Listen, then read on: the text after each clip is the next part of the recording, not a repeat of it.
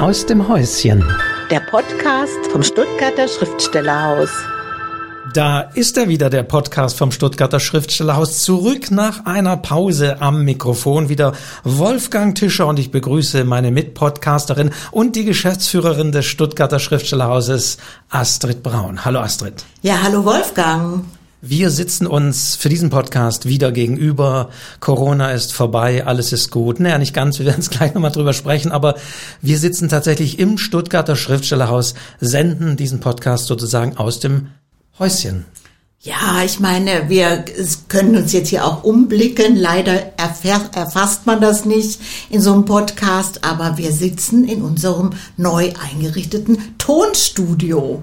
Das heißt, äh, es, die Technik ist um uns herum, sie umhüllt uns förmlich und wir haben wunderbare neuen Schreibtisch, neue Sessel und die ganzen Dinge, die wir so brauchen, um das zu senden, aufzuzeichnen, sind eingerichtet und können jetzt hier stabil bleiben, denn an diesen Ort können wir immer zurückkehren, Wolfgang. Das Stuttgarter Schriftstellerhaus, das muss man immer wieder sagen, ist ja wirklich kein großes Haus, eben ein Häuschen und wir waren hm, bis jetzt, muss man sagen, auch sehr eingeschränkt, was Veranstaltungen hier in diesem Haus anging haben auf Technik gesetzt, haben diesen Podcast ins Leben gerufen, haben live gestreamt. Man kann den YouTube-Kanal des Stuttgarter Schriftstellerhauses auch noch abonnieren. Und ja, all die Technik, die wir auch dankenswerterweise durch Neustart Kultur bekommen haben, hat jetzt sozusagen auch ein Zuhause gefunden hier in einem in unserem YouTube-Zimmer, sage ich mal, ja. aus dem wir jetzt heute auch podcasten. Wieder mal muss man auch sagen, es gab den Podcast länger nicht. Wir haben ihn 14-tägig gemacht zu Corona-Zeiten. Auch da muss man sagen, hatten wir alle mehr Zeit. Äh, wir werden regelmäßig, aber unregelmäßig diesen Podcast produzieren. Genau. Ja, also das, das legen wir mal nicht so fest. Wir gucken mal, was so passiert und welche netten Gäste wir zum Beispiel empfangen können, weil auch das ist jetzt in dieser neuen Version viel besser möglich. Und äh, ich glaube, ich weise gleich darauf hin. Wir sitzen hier nicht allein, der Wolfgang und ich. Wir haben einen Gast und ich begrüße ganz herzlich eine Ex-Stipendiatin, nämlich Friederike Gößweiner. Hallo. Ja, hallo Astrid. Ich freue mich sehr, wieder hier zu sein nach fünf Jahren. Ja, wirklich. Also wir haben natürlich schon ein bisschen über die vergangenen Zeiten geplaudert und Friederike, du bist hier gewesen in 2017 ähm, ja, da war die Welt irgendwie noch anders, nicht unbedingt mehr in Ordnung, eben anders, also vor der Corona-Zeit und 2017 hast du hier verbracht, nochmal einen Stock höher als in dem, in dem wir jetzt sitzen äh, und warst dabei, an dem berühmten, schwierigen zweiten Roman zu arbeiten, der eben jetzt tatsächlich erschienen ist. Und wir werden über diesen Roman, Regenbogenweiß sein Titel, äh, sicher sprechen, aber vor allen Dingen wollen wir ein bisschen in die Vergangenheit zurückschauen und auch, wie es dir in der Zeit ergangen ist. Wir haben ja alle doch schwierigere Zeiten hinter uns, aber ich denke, du bist in der Zeit ganz gut aufgehoben gewesen, weil du an diesem sehr umfangreichen Roman und auch schwierigen Roman gearbeitet hast. Du bist, denke ich, jetzt erleichtert, beglückt, erschöpft, voller neuer Tatendrang. Wie sieht's aus? Ja, ungefähr fast in der Reihenfolge, genau. Also die Erleichterung war sehr, sehr groß, als ich das Manuskript abgegeben habe. Das war fast schon wieder ein Jahr her. Also es war letzten Ende Mai war das, ja. Und also mitten im Corona genau, geschehen. Genau. Und erschienen ist ähm, mein Roman jetzt Mitte Februar, also 2022. Und ja, jetzt langsam bin ich wieder voller neuer Tatendrang.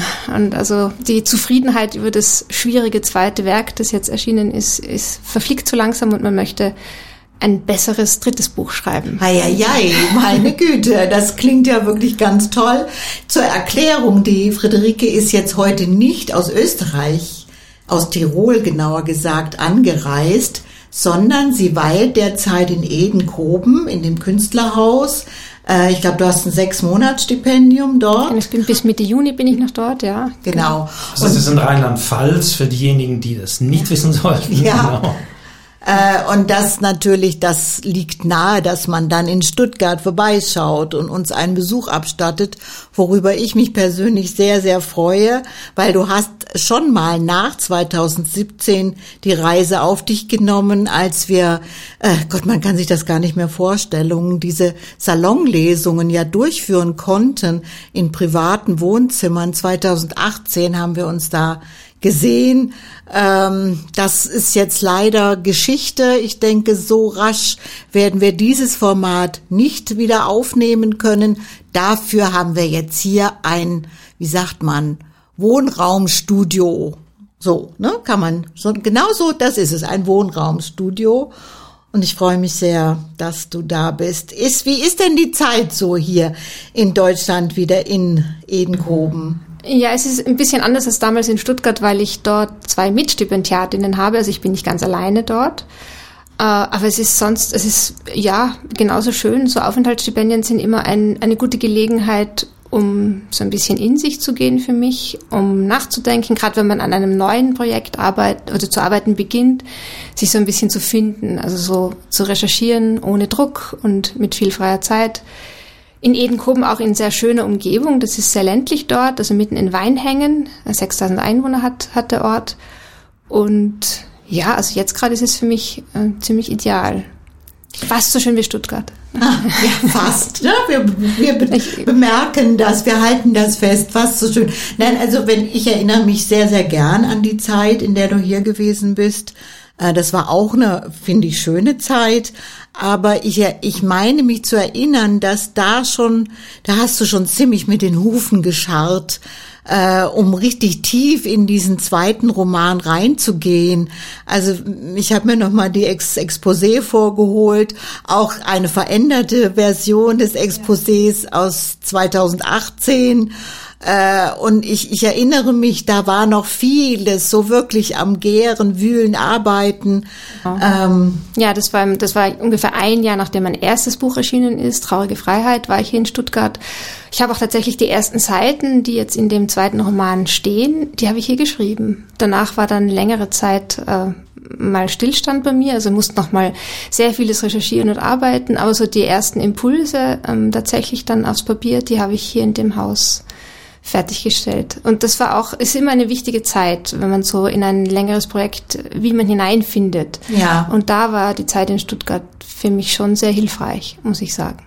Im Nachhinein. Auch wenn es dann doch länger gebraucht hat, es ist auch, es hat immerhin auch über 300 Seiten, es geht um drei Figuren und es ist nicht ganz, also es ist kein banales Buch, insofern finde ich schon okay, dass ich ein bisschen gebraucht habe. Es braucht eben jedes Ding so viel Zeit, wie es braucht. Ja, also ich denke, es ist ja auch nicht so, dass man ganz konzentriert und konsequent immer wieder an diesem Buch arbeitet. Ich weiß, dass du dazwischen auch andere Aufträge angenommen hast und du hast zum Beispiel ein Libretto einer Oper geschrieben für deinen für den genau. Lebensgefährten, der da das äh, die Musik geschrieben hat und das wurde dann in Bregenz aufgeführt. Ich glaube, das war 2018 18, genau im Sommer. Ja, ja, und so solche Projekte, die lenken dann natürlich ab und dann muss man erst wieder hineinfinden in das das eigentliche längere Ding, an dem man arbeitet und so summiert sich dann halt äh, ja summieren sich die Jahre.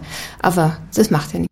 Kannst ja. du das noch irgendwie festmachen? Hast du noch eine Vorstellung, wie damals der Blick auf diese Geschichte war, die du schreiben wolltest und die, die daraus geworden ist? Also ich weiß, dass was sehr früh feststand, war, war die Gesamtkonstellation, also diese Familie, um die es geht, also diese drei Figuren und den Vater, der gleich am Anfang, also auf der ersten Seite stirbt, der. Das war mir recht früh klar, auch wo die Figuren leben mussten. Also ich wollte das Zentrum Europas haben, ich wollte das die äußerste Peripherie, also Südende Europas, das ist auf Kreta, ein wunderschöner Fleckchen ist das da, sehr, sehr untouristisch auch. Und dann irgendwo im Nowhereland, das wird nicht genannt, wo es ist, ähm, da ist das Elternhaus, da ist die Mutter verortet. Und ja, also wer mich gut kennt, wer meine Herkunft kennt, wird, wird leicht einen, einen Tiroler Ort darin erkennen, aber das ist nicht zentral. Ich wollte das dazwischen haben. Das wusste ich früh, aber ja, also wie der eigentliche Verlauf, ähm, der Gang der Handlung ist, das, das kam dann relativ spät. Das hatte ich wahrscheinlich erst so, ja, also richtig dran geschrieben habe ich während Corona. Also okay. für mich war heißt, eigentlich. Erst waren Figuren und Orte Ja. Und dann kamen die und Handlungs die Themen, also in, in gewisse, gewisse genau. Und dann muss man das ganze Ding in in ein in einen Text gießen und das ist ja auch das Schwierige. Ich, ich wollte vor allem auch über die Zeit schreiben, deswegen gibt es im, im Roman, also der ist eigentlich nur chronologisch strukturiert, das wird immer das Datum, also mit Datum wie ein Tagebuch eigentlich, werden die einzelnen Daten genannt und entlang derer wird eben, entfaltet sich diese Geschichte. Man könnte auch sagen, es hat vielleicht auch eine Ähnlichkeit mit einer Serie, also so ein bisschen Netflix für Klügere ist es dann. ja, also vielleicht werf ich mal dazu ein, meinen Eindruck, den ich damals hatte. Also ähm, als ich das Ex dein erstes Exposé gelesen habe, habe ich schon den Eindruck gehabt, Poe. Äh, das klingt zwar nach einer sehr konzentrierten Familiengeschichte, aber die Themen, die sie aufmachen möchte, die sind wirklich, die haben's in sich. Das sind richtige Brocken. Also da war ich auch voll ein bisschen, vielleicht stellvertretend auch mit ein bisschen Angst, weil es geht immerhin um, um einen Astrophysiker, ja, es geht um eine äh, äh, Akademikerin, die die Länder wechseln muss, ja, und auch um einen Vater, der verstorbene Vater, der Physiker ist. Das heißt, es geht um naturwissenschaftliche Themen mit Sicherheit, die eingearbeitet werden müssen. Puh, habe ich damals gedacht und äh, find's jetzt, als ich es gesehen habe und gelesen habe, so wirklich kann mich jetzt schon sagen, großartig, wie das sieht dann immer so leicht aus. Ähm, genau, das muss sein. Also so ja. soll es sein im Endergebnis. Aber der Weg dahin ist äh, braucht eben Zeit und einiges an Recherchearbeit in dem Fall. Das, Ja. das wusste ich auch, als ich mich darauf eingelassen. Man legt sich ja die Latte selber. Also man möchte nach dem ersten Buch sich nicht wiederholen. Das war einer meiner wahrscheinlich größten Ängste, dass man sozusagen das Gleiche noch einmal schreibt. Und dann dachte ich, okay, machst du drei Figuren mit, da geht automatisch die Thematik dann schon, wird breiter und forderst du dich richtig. Ja, und so kam es dann auch. Ja, nein, also das kann man wirklich bewundern, in was du dich da reingeworfen hast. Ich habe es ja aus der Ferne so gelegentlich auch verfolgt, dass eben du auch nach Frankreich gereist bist. Du bist nach Kreta ge äh, gefahren, äh, um die Schauplätze, äh, die du gebraucht hast, äh, wirklich auch zu recherchieren, um die, ne, denke ich, eine Stimmung einzufangen, die mit diesen sehr unterschiedlichen Orten äh, verbunden ist. Was du nicht wissen konntest, ist, was sich historisch in dieser Zeit auch tut. Ähm, also es äh, gibt ja in, in Paris zum Beispiel ist dieses Attentat ähm, Bataclan und so dann eingeflossen in deine Arbeit. Das weiß ich gar nicht. Weil, wann war Bataclan 2000? Das war 2015, waren 15. beide. Charlie Hebdo war Anfang des Ja, Jahres genau. 2015 und im November äh, Bataclan. Ja. ja. Und das, da hattest du auch die Zeitgeschichte, die schon auch eine Rolle gespielt hat, ja. Ja. Also natürlich vor Corona, aber äh, die Zeit äh, ist nicht nur ein wesentliches Thema in dem Roman, sondern auch die Ereignisse äh, haben eine Rolle gespielt. Das kann ja, man, es, denke ich, es schon. geht in dem Roman, also mir geht es sehr viel auch um, um Verbindungen. Also es geht ja um eine Familie, also um Verbundenheit zwischen einzelnen Individuen und worin sie besteht und, und worin wir selber, also womit wir uns verbunden fühlen. Also was geht uns etwas an? Weil wir in einer Welt leben, wo wir permanent über alles informiert sind eigentlich, über die Technologie. Also wir wissen jetzt auch sehr, vielleicht wissen wir sehr gut Bescheid über den Krieg in der Ukraine. Man zweifelt so, was man wirklich dann weiß. Jedenfalls wissen wir ähm, sehr viel, wo es Krieg gibt, global. Und, und deshalb spielt auch so das Zeitgeschehen damals, also der Roman spielt zwischen 2014 und 2016, spielt da auch mit rein, weil also die, die Pippa, die Tochter, die lebt ja in Paris und kennt den Club zum Beispiel Bataclan und so weiter. Also ich, ich wollte, und, und es spielt auch eine Rolle, dass das Terrorattacken waren, also dass, dass, dass Europa, es geht auch ein bisschen um diese europäische Familie, dass dieses Europa ja auch bedroht ist.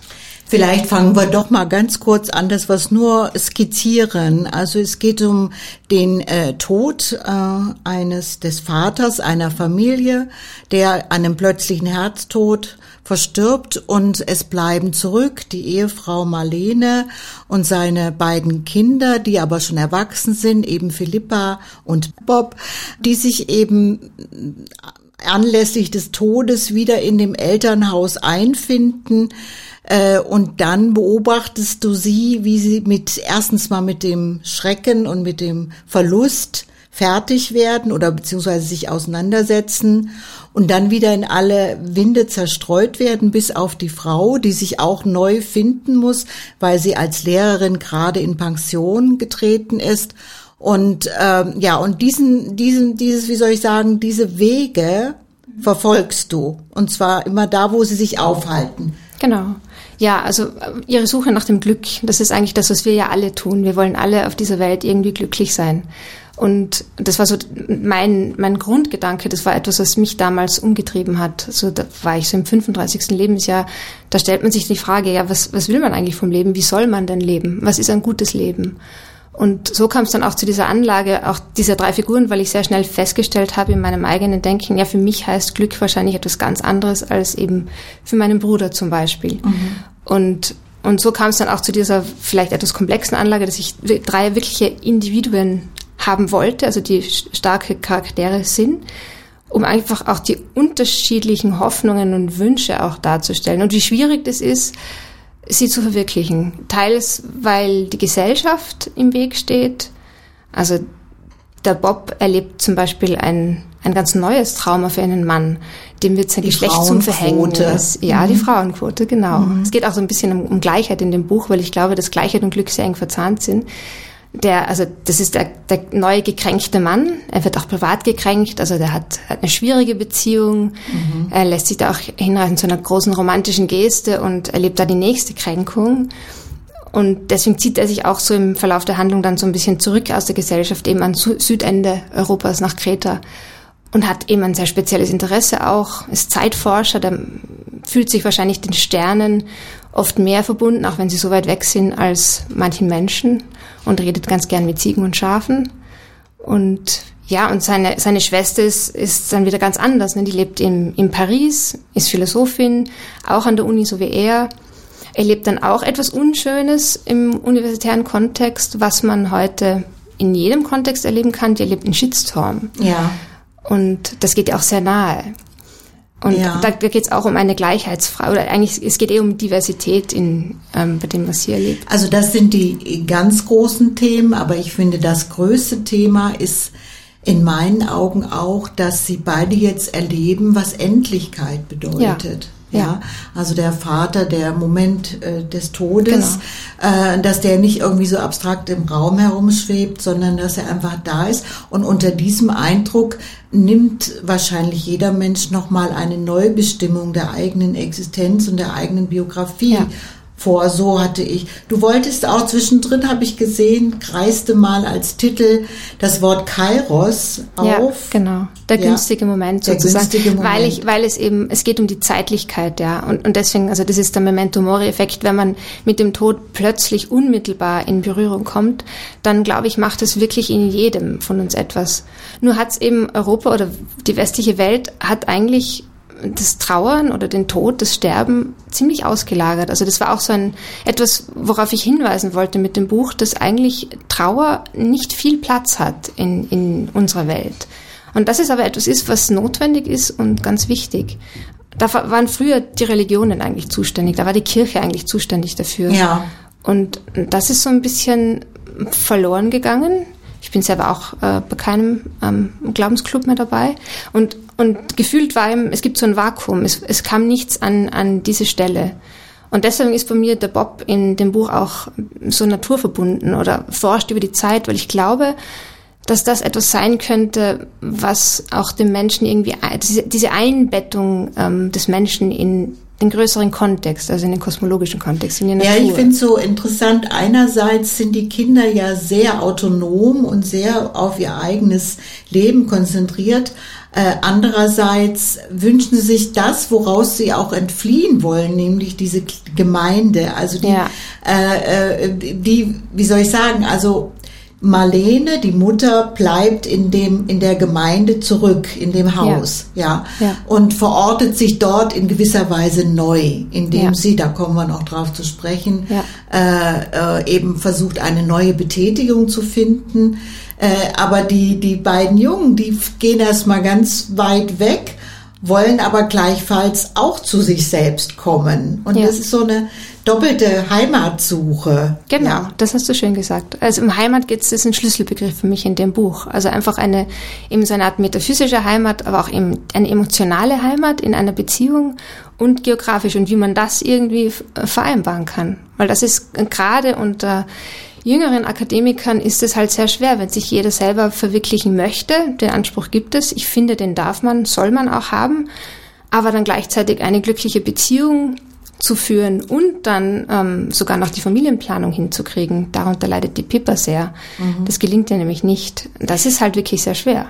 Vielleicht können wir doch mal noch mal ganz kurz noch mal auf deinen ersten Roman zu sprechen kommen. Traurige ja. Freiheit also zumindestens in dem äh, Aspekt greift das ja das Buch. So ein bisschen hatte ich den Eindruck, es ist vielleicht doch so eine Art auch Fortsetzung. Ja, ja, ja so wie wahrscheinlich das dritte dann wieder eine Art Fortsetzung ja. des zweiten wird, weil ich natürlich, also ich schreibe entlang meines eigenen Lebens, der eigenen Ent Entwicklung. Also die traurige Freiheit, das war, das war noch keine nicht unbedingt diese also Postgraduate-Akademiker, sondern das war noch dieses Hineinfinden überhaupt in die ja. Arbeitswelt, war da das Thema. Genau. Und wie schwierig das ist, heute eben in, eine, in feste Verhältnisse zu finden, dass das immer alles sehr vorläufig und prekär bleibt. Mhm.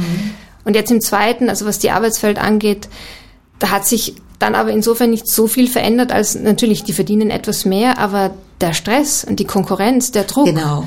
innerhalb einer gewissen Zeit auch eben wieder zum nächsten Level zu kommen, und der, der ist ja da.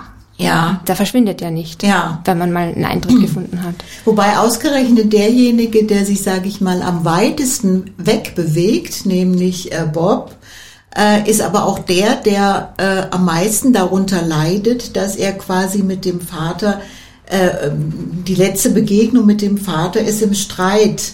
Ja. Äh, ja, und das ist, das glaube ich, ist auch so ein Erleben, was er mit vielen Menschen äh, teilt, dass du nochmal überlegst, wie war eigentlich mein Verhältnis und wie sind wir auseinandergegangen? Was, äh, das ist diese utopische Vorstellung, was behält der von mir in Erinnerung? Ja. Also der, der gegangen ist, ja. ja.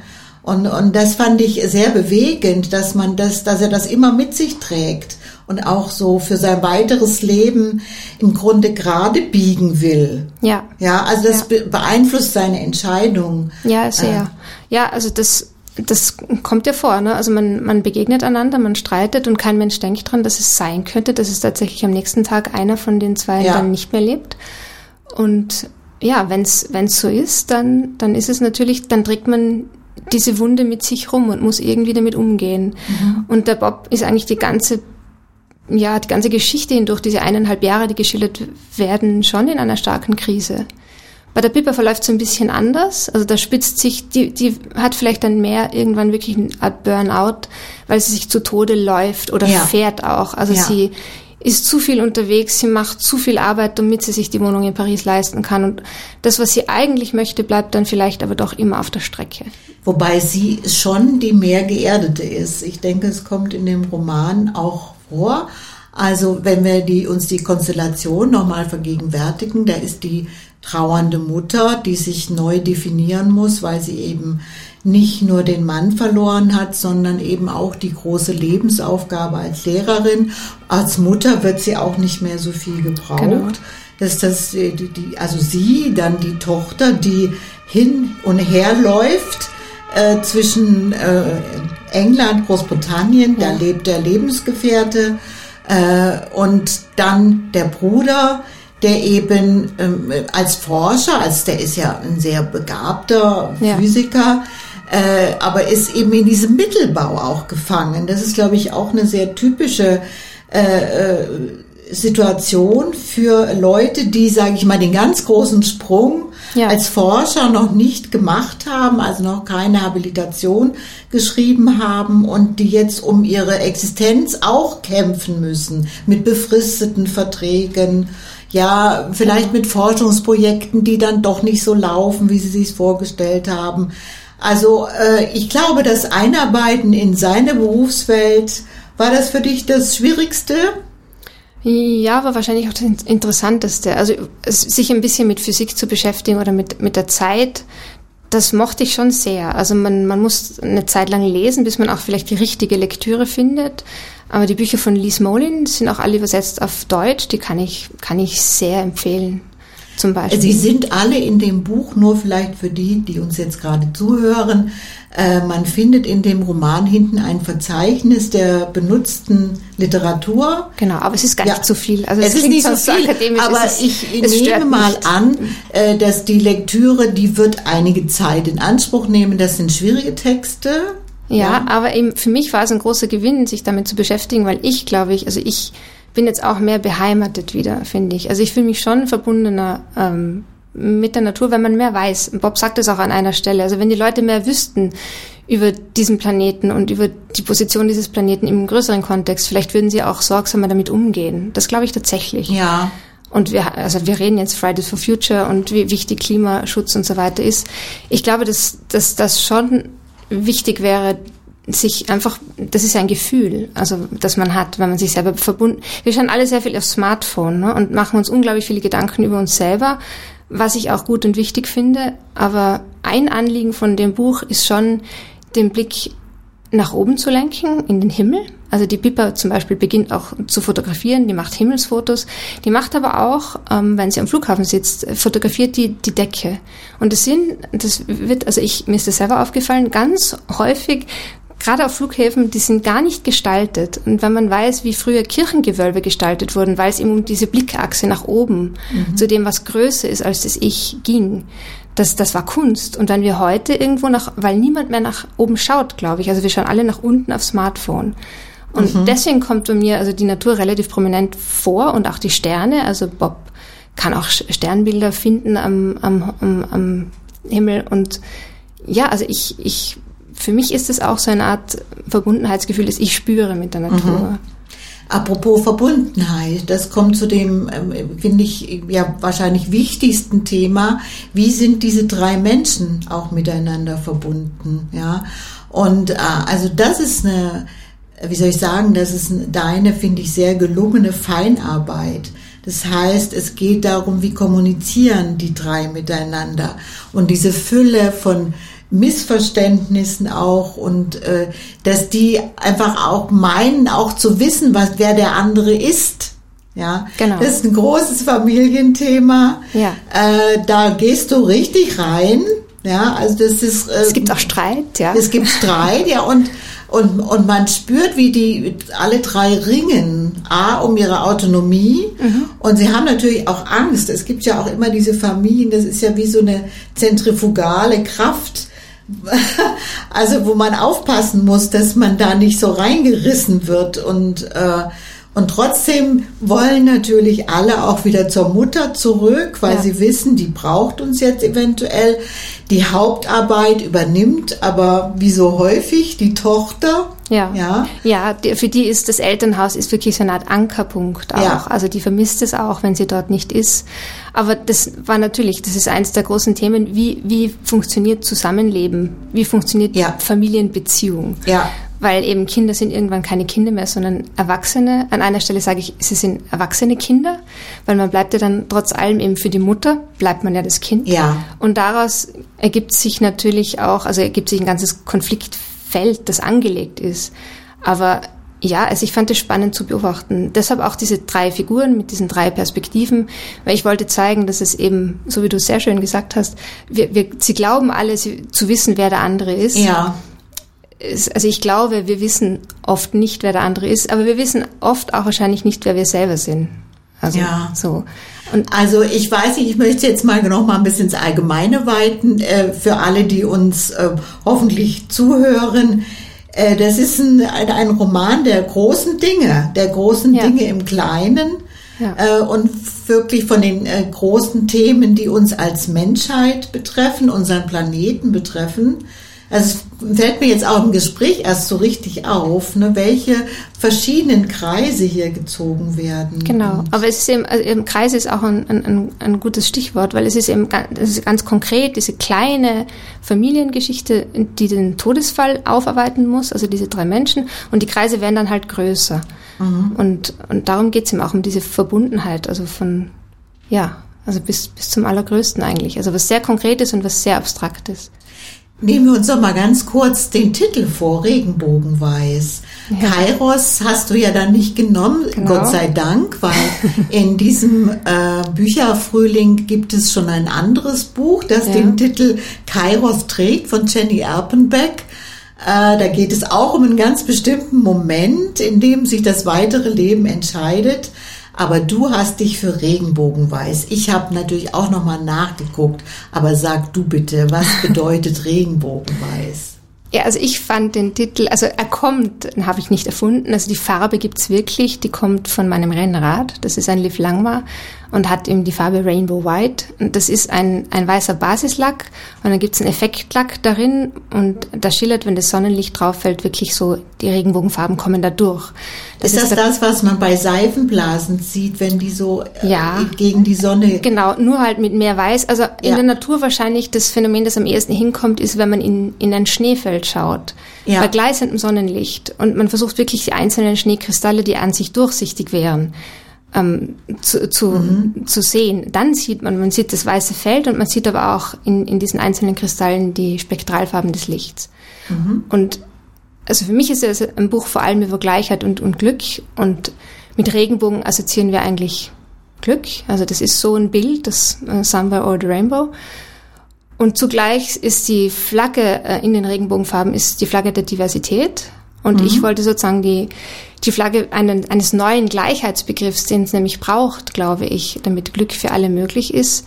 Ähm, das wäre dann sozusagen Regenbogen weiß, weil weiß ist die Summe aller Farben und die müsste als Untergrund sozusagen dienen, dass die Verschiedenheit dann, dann von allen auch zur Geltung kommt.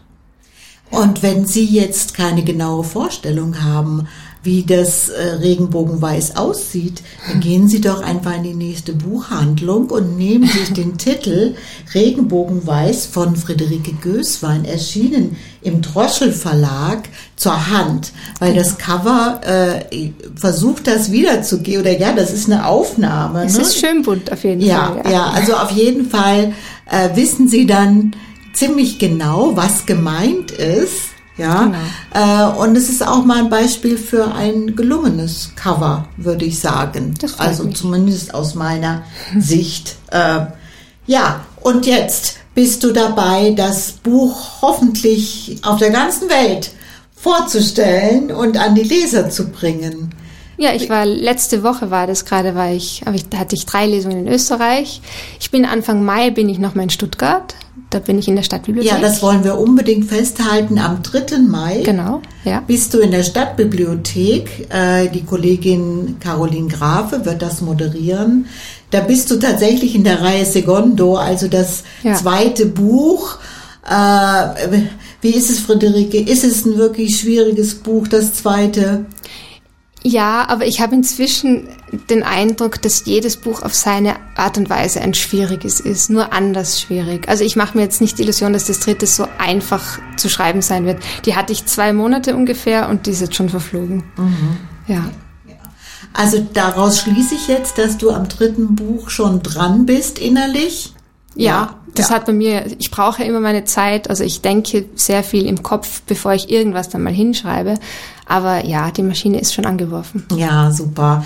Also ich weiß, als du gekommen bist, da war ja schon der, der wirklich der, äh, wie soll ich sagen, der Atomkern war ja schon da, als du ja. zu uns gekommen bist in 2017. Ähm, aber ich habe auch so einen Blick darauf geworfen, was es bedeutet, aus so einem es wirkte ja relativ klar umrissen, dein mhm. Projekt. Also es war, hatte eine erstaunliche Klarheit vom ersten ja. Moment an. Aber äh, ich habe damals schon gedacht, das auszuarbeiten und wirklich gelungen zu verknüpfen, das wird Schwerstarbeit. Also das konnte man tatsächlich Okay, ja, ja also wahrscheinlich hast du das dann eher empfunden als ich. Ich, äh, ich war voller Zuversicht. Ja, ja unbedingt. Also Zuversicht braucht's ja, ja. Ja, aber ich dachte, ich dachte tatsächlich nicht, dass es so viel Arbeit würde. Es war vor allem auch also die Erfahrung, möglichst wenig zu erfinden, sondern wirklich eben auch also politische Ereignisse herzunehmen ja. und in der Zeit zu schreiben. Dachte ich eigentlich, das würde mir die Sache erleichtern, aber das ist gar nicht leicht. Das ist ganz schwer, weil man die psychologische Prozesse einpassen muss. Man muss so viele einzelne Details irgendwie, so wie bei einem Mosaik irgendwie so zusammenfügen. Das war nicht so einfach. Also ich weiß ja zum Beispiel, dass du in Paris gewesen bist für zwei Monate. Mhm. Äh, was genau hast du jetzt da gemacht, um zu recherchieren? Ich bin durch die Stadt spaziert. Ja. ja, das, man, man sucht gewisse Orte auf. Also ich stand dann vor Bataclan mehrfach. Ich war. Warst du bei Ihnen? Warst du in der Kirche da im? Ähm war ich auch. Ja. ja. Ich war. Also man sucht gewisse Orte auf, von denen man, von denen ich damals geglaubt habe, da wird es eine Szene geben. Und hast Und, du dir dann Notizen gemacht? Also wenn ich dich jetzt gerade durch Paris laufen sehe, hast du manchmal was notiert und hast gedacht, das ist ein schönes Detail, das kann ich aufnehmen. Ja, das, da bin ich äh, sehr chaotisch und, und also ich mache es sehr selten. Ich schreibe dann irgendwas auf einen Zettel mit tatsächlich mit Bleistift und verlege diese Zettel dann regelmäßig. Und ich vertraue darauf, ein ägyptischer Schriftsteller hat das mal gesagt, mit dem war ich im LCB in Berlin, Writing is about forgetting. Da hat er ein bisschen recht und das, was man nicht vergisst, das kommt. Das, das ist das, was bleibt und der Eindruck die Bilder, die man abgespeichert hat innerlich, die sind wichtig. Mhm. Also die waren in Paris ganz essentiell und auch in Griechenland. Also in Griechenland. Ich, ich hätte das alles nicht am Schreibtisch nur erfinden können, niemals. Ja, auch diese besondere, dir kommt es ja bei den griechischen Passagen sehr auf die Stimmung der Landschaft auch an, ja. denke ich. Ja. ja, und das muss ich, also ich persönlich, ich muss es gesehen haben auch wenn das so ganz banal klingt, also wenn ich dann auch nicht, ich mache dann ein paar Fotos, das schon. Ich habe auch sogar so Tonaufnahmen gemacht vom Meer und so. Aber das Wichtige, das Wichtigste ist eigentlich das, was man, was sich einfach das Hirn, was sich irgendwie absetzt dort an am Gedächtnisgrund. Mhm. Ja. Jetzt ist es ja so, also ich denke, so viel darf man sagen. Das ist ja ein, ein offenes Buch am Ende. Es ist ja. offen. Also es greift insgesamt diese Vorstellung auf äh, der, der Folge. Also ja, es ist, es folgt ein Tag auf den anderen. Mhm. Auch das wird in dem Buch auch angerissen, dass es auch um die, das Konzept der Zeit wirklich geht und äh, kann ich alle nur ermutigen, sich in dieses Buch zu werfen und speziell auch die Stellen zu genießen, in denen über die Zeitkonzepte äh, nein, referiert ist wirklich falsch. Ja, es ist nee, nicht nur ein referiert. Bisschen, nur ein bisschen nachgedacht. Ja, gedacht aber, wird, aber ja, und eingebettet. In ganz wird. einfachem Deutsch ja. und gar nicht so schwierig ja. wissenschaftlich. Aber um nochmal drauf zu kommen, es ist, wie du vorhin schon gesagt hast, anhand von äh, mit Datum überschriebenen Einträgen konzipiert und äh, es ist, geht nicht auf ein genauer zu fixierendes Ende zu.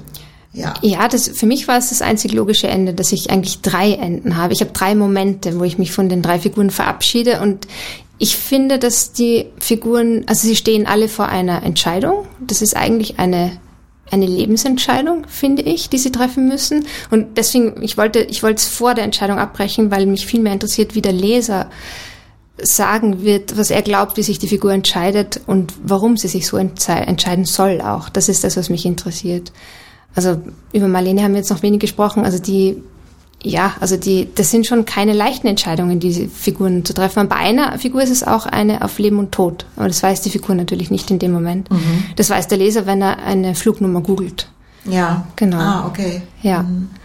Und, und ich glaube, dass, also ich habe die Figuren zu einem, zu einer Position begleitet, wo sie dann wirklich in, in einen neuen Lebensabschnitt gleiten können, wenn sie die richtige Entscheidung treffen. Mhm. Äh, das finde ich so schwierig, dass man sich ja manchmal im Nachhinein überlegt, ah, wenn ich das damals anders gemacht hätte, ja. was wäre so aus meinem Leben ge geworden? Und manchmal ist das ja auch eine fast bedrohliche Empfindung, ja, dass man sich wirklich überlegt, wenn ich damals diesen diesen Schritt so gemacht hätte, wäre vielleicht alles ganz anders geworden. Sollte man sich aber im Nachhinein eigentlich nicht mehr mit aufhalten. Ne? ja, vor allem wollte ich eben so ein Buch nicht schreiben, sondern ich wollte es möglichst unmittelbar schreiben, weil eben die Erfahrung meine ist, dass man immer im in der Zeit gefangen ist. Man ist im Moment gefangen und eben nicht so klug. Man hat die Distanz eben ja. leider ja nicht, die man im Nachhinein eben hätte. Ja, genau. die Realität ist die, wir stecken in einer Emotion fest, in einem Moment und entscheiden so. Und ja, deswegen ist, ist der ganze Aufbau so in diesem Buch. Also ich bin jedenfalls froh, dass wir damals die Entscheidung getroffen haben, Friederike Gößweiner als Stipendiatin hier ins Schriftstellerhaus einzuladen. Und ich bin auch ganz beglückt, dass dieses äh, große Projekt einen wunderbaren Abschluss gefunden hat. Und es war für mich damals, muss ich sagen, auch ein sehr wichtiger Schritt, dass ihr mich genommen habt als Stipendiatin, weil es war wirklich so das allererste positive Zeichen, dass dieses Exposé, dass dieser Gedanke, dass daraus wirklich etwas wachsen kann. Und das ist gerade am Anfang von einem Projekt ist das sehr, sehr wichtig. Ja. Das war, also insofern, ja, also ich war sehr, sehr gern hier in Stuttgart. War eine besondere Zeit. Ja, wunderbar. Also dann hoffe ich drauf, dass wir uns irgendwann auch hier wieder sehen oder wir dich besuchen. Du kommst ja aus Tirol. Wir haben natürlich es vorhin gestreift, dass Tirol und Ischgl zu einer sehr traurigen Berühmtheit äh, gekommen ist. Aber das wird, wie sagt man, überschrieben vom Lauf der Geschichte? Ja, sagen wir jetzt mal ja, ganz laut. Das, ja, das sagen wir jetzt. Und ja. äh, irgendwann heißt es, da kommt Friederike Gößweiner her, die berühmte österreichische Autorin. Äh, irgendeine kleine Andeutung, was, mit was du dich beschäftigst? Ja, also im ersten Titel stand Freiheit als großer Begriff drin. Jetzt sage ich im zweiten geht es um Gleichheit, dann fehlt noch die Brüderlichkeit. Ah. Und da geht's bei mir, es wird eine Liebesgeschichte, wird das. Okay, ja. wunderbar. Gut, liebe Friederike, ich danke dir sehr für dieses schöne Gespräch und wünsche noch viel Erfolg da erstmal in Edenkoben. Dankeschön. Und ein gutes gesundes Jahr, haben wir jetzt sehr lange gesagt, bleiben wir dabei und eine gute Zukunft für dich als Autorin und ja. für dein Leben. Dankeschön, danke für die Einladung. Regenbogenweiß heißt das Buch von Friederike Gößweiner, erschienen im Droschel Verlag. Natürlich auch nochmal verlinkt in unseren Show Notes. Also auch von mir vielen Dank. Ich habe sehr interessiert zugehört, diesem Gespräch. Das haben Sie hoffentlich auch. Und man hat, glaube ich, im Hintergrund auch gehört, wir sind im belebten Stuttgarter Schriftstellerhaus. Also es war viel los. Im Hintergrund war vielleicht ein bisschen Martinshorn zu hören. Aber so ist das Haus auch. Ja, und ähm, ich sage an dieser Stelle schon mal, abonnieren Sie natürlich diesen Podcast, wenn wir jetzt nicht immer regelmäßig 14 Tage zu hören sind. Denn wenn Sie ihn abonnieren bei Spotify oder auf den Podcast-Portalen Ihrer Wahl, dann bekommen Sie immer die nächste Folge, die vielleicht nicht in 14 Tagen, aber so in drei Wochen ist. Also deswegen abonnieren und vergeben Sie uns bei Spotify vor allen Dingen auch jetzt neu Sternchen. Wir freuen uns drüber. Aber auch diese Podcast-Folge darf nicht enden ohne die Frage, die ich am Ende jeder Folge meiner Co-Podcasterin Astrid Braun stelle, die da lautet, Astrid, was liest du gerade? Ja, ich habe mich äh, für diese erste wunderbare ähm, Ausgabe unseres Podcasts in 2022 übrigens ja, und im neuen Studio habe ich mich gut vorbereitet, weil ich tatsächlich einen Roman angefangen habe von Reinhard Kaiser Mühlecker mit dem Titel Wilderer, schon wieder ein Österreicher. Äh, dazu kann ich sagen, dass wir ja auch unseren ersten Stipendiaten, Richard Obermeier, seit gestern hier im Haus begrüßen durften. Also irgendwie haben die Österreicher es uns doch angetan. Wir erinnern uns ja auch nochmal gerne an Stuttgart liest ein Buch mit Arno Geiger. Also wir sind voll im Flow. Und ich bin schon ein bisschen im Flow mit dem Roman von Reinhard Kaiser-Mühlecker Wilderer, äh, erschienen bei S. Fischer. Sie äh, erfahren natürlich die Daten zu dem Titel auch wieder in den Notes. Äh, ja, ich bin mir noch, also das ist jemand, der sehr viel schreibt und sehr viel über das Thema Landwirtschaft, über öko ökologische Fragen, über Bauernhöfe, wie sie überleben in der heutigen Zeit, wie sich die Landwirtschaft verändert, die Viehwirtschaft verändert, das Leben auf einem Bauernhof, also jetzt nicht unbedingt das absolute Stadtthema, aber ähm, ich glaube, dafür ist er auch bekannt. Äh, es ist die Landschaft, die eine große Rolle spielt und ähm, ich bin sehr gespannt, was da für Wilderer auftauchen, ob es wirklich der Wilderer ist, so wie wir ihn uns vorstellen, also der, der äh, ohne Erlaubnis Tiere niederschlägt, niederschießt, oder ob es Wildern in einem anderen, über, äh, doppelten Sinne äh, sein wird. Das habe ich noch nicht ganz rausbekommen, aber ich bleibe dran und freue mich auf die Lektüre. Ansonsten würde ich von meiner Seite aus gern sagen, dass Sie bitte unseren Newsletter doch abonnieren unter www.stuttgarter-schriftstellerhaus.de. Da erfahren Sie nämlich, wie es bei uns im Haus weitergeht. Wir haben nämlich ein ziemlich cooles Sommerprogramm. Zum einen wieder im Garnisonsschützenhaus wird es einige wunderbare Veranstaltungen geben, die sich auch mit der Natur auseinandersetzen. Wir haben nämlich Autoren eingeladen, die Bücher geschrieben haben in der Reihe Naturkunden, herausgegeben von Judith Schalansky, und zwar die Autoren von den Schnecken, den Füchsen und den Igeln. Ja, diese drei werden im Garnisonsschützenhaus im Laufe des Sommers auftreten und es wird eine Lesung geben mit unserem Stipend Ex-Stipendiaten Urs Mannhardt. Und natürlich jetzt schon kündige ich einfach schon an, am 25. Juni unser ganztägiges tolles Programm Paarlauf übers Land, die im Rahmen des Literatursommers 2022 stattfindet. Bitte gucken Sie auf die Website, abonnieren Sie die Newsletter, dann erfahren Sie alles. Vielen Dank. Und damit sagen wir auch vielen Dank fürs Zuhören und bis zum nächsten Mal. Vielen Dank, Astrid. Danke dir, Wolfgang. Danke fürs Zuhören. Tschüss. Tschüss.